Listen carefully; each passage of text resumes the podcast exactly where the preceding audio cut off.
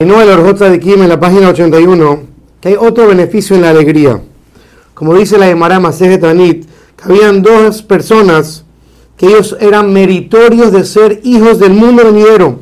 porque eran personas alegres y cuando veían personas que estaban en un estado triste, hacían lo posible por alegrarlos. Y cuando veían que dos personas estaban peleándose entre ellos,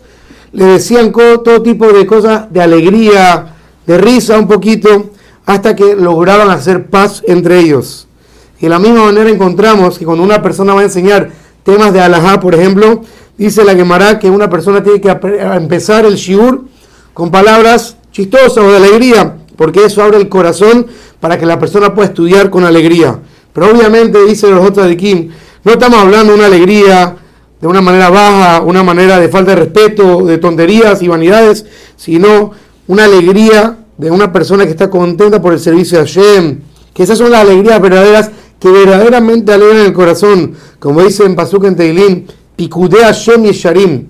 Las órdenes de Dios, las leyes de Dios son rectas, Mesamhelev. Esas son las que verdaderamente traen alegría al corazón. Y de igual manera, continúa los otros aquí explicando que la persona tiene que estar alegre cuando Dios le manda algún tipo de sufrimiento. Como dice la Gemara en muchos lugares, Habibim y Surim, son queridos los sufrimientos que obviamente borran los pecados de la persona y lo, y lo, elevan y lo purifican. Y de la misma manera dice la Gemara de Tanit, que toda persona que está contento con los sufrimientos que Hashem le manda, esa persona trae Geulah la Olam, trae salvación al mundo, porque acepta la juicio de Hashem y recibe un sufrimiento y eso protege a la generación. Y por lo tanto, dice la Gemara que uno se tiene que acostumbrar a decir, Gam Zule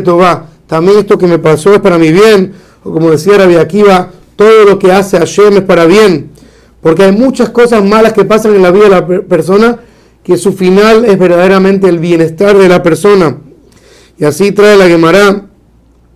que dice Pasuk en Yeshaya, o deja Hashem, te voy a agradecer Dios, que anaftabi, porque te pusiste bravo conmigo, por así decirlo, que Hashem me mandó algo malo y me pongo feliz, ¿cómo puede ser? Explica la Gemara que esto se compara a dos personas que tenían que cruzar por un bote y mientras que estaban yendo al bote, uno de los dos se le enterró una, una espina en su pie y no podía caminar y no llegó al bote y su compañero se metió al bote y esta persona estaba toda furiosa, brava y molesta porque se le metió esa espina por el pie y después de unos días se enteró que ese bote se,